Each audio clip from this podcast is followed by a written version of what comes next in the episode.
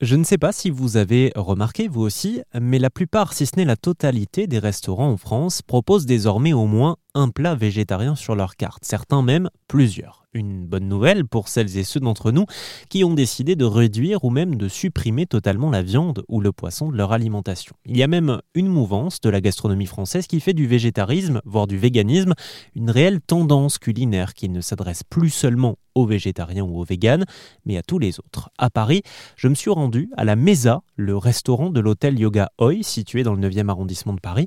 Cet hôtel propose une expérience zen et bien-être. On peut y manger, y bruncher, y faire du yoga, y dormir ou y acheter des fleurs.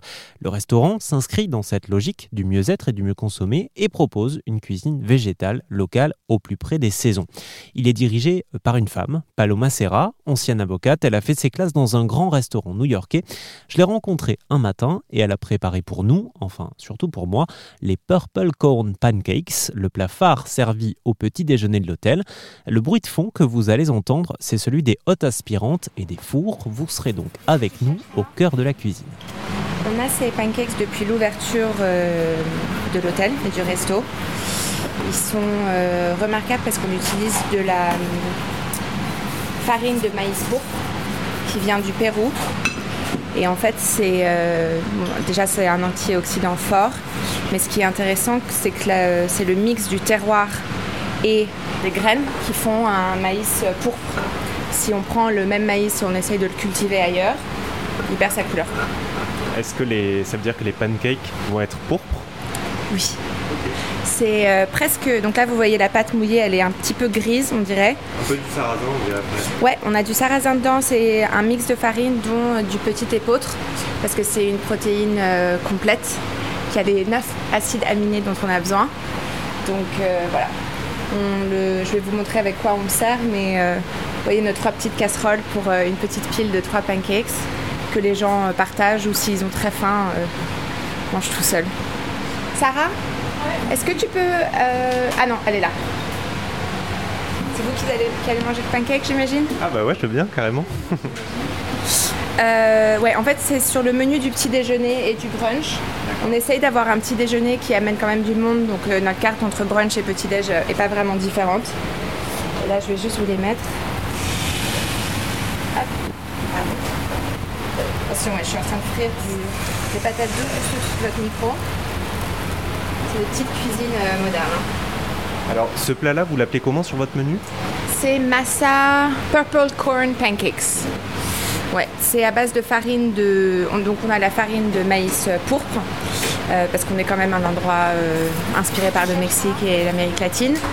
Et on fait aussi notre propre yaourt. Donc, ça, on a une crème de cajou fermentée et on ajoute, euh, donc on fermente tout ici et ensuite euh, on crée nos propres yaourts, nos propres fromages. Euh, donc l'idée c'est d'avoir en fait des éléments qui sont bons pour la santé dans chaque plat, même dans des pancakes qui sont normalement quelque chose de voilà on se fait plaisir et on oublie. Bah, nous on fait attention à ce que la farine ait de la protéine, le beurre d'amande n'est pas sucré, notre compote de fruits est faite de saison et on ajoute aussi un sirop diacone. J'ai juste besoin de les retourner une seconde.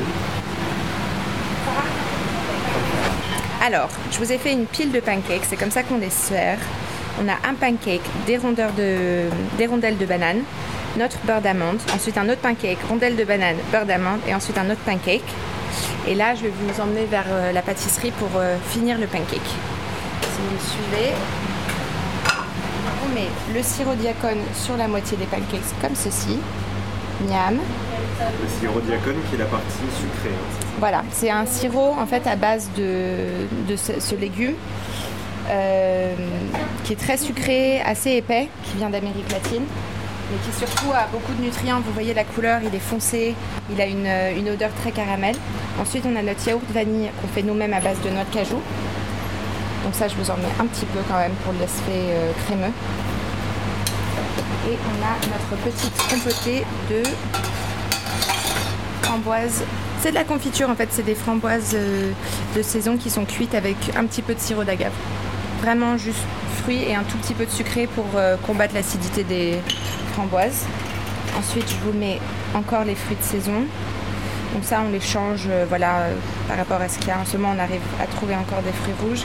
Là, vous avez mûre, framboise, fraise, Et là, on a des chips de coco euh, pour l'effet un peu croustillant. Fourchette et couteau Ouais. Ok. Ok, donc je m'apprête à goûter des purple corn pancakes. Exactement. En tout cas, ça sent super bon. Ouais. Surtout un matin pluvieux comme ça, on n'a qu'une seule envie. Et nous, on les sert tous les matins, donc euh, vous pouvez venir à 8h du matin mardi. Il y a des pancakes.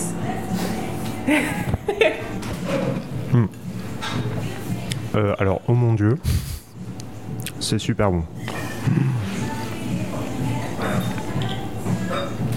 C'est excellent. C'est, on, on- on retrouve le. Alors, c'est-à-dire que ce qui est surprenant, c'est qu'on retrouve. euh, je suis un grand fan de pancakes de base, Ouais. Et on retrouve le, on retrouve en fait le, le pancake tel qu'on le connaît, mais différent, avec un goût plus plus prononcé. Du coup, ça exhauste vachement euh, euh, le coco, euh, le- les fruits rouges, le, le sirop qu'il y a dessus, il est sucré mais sans trop l'être.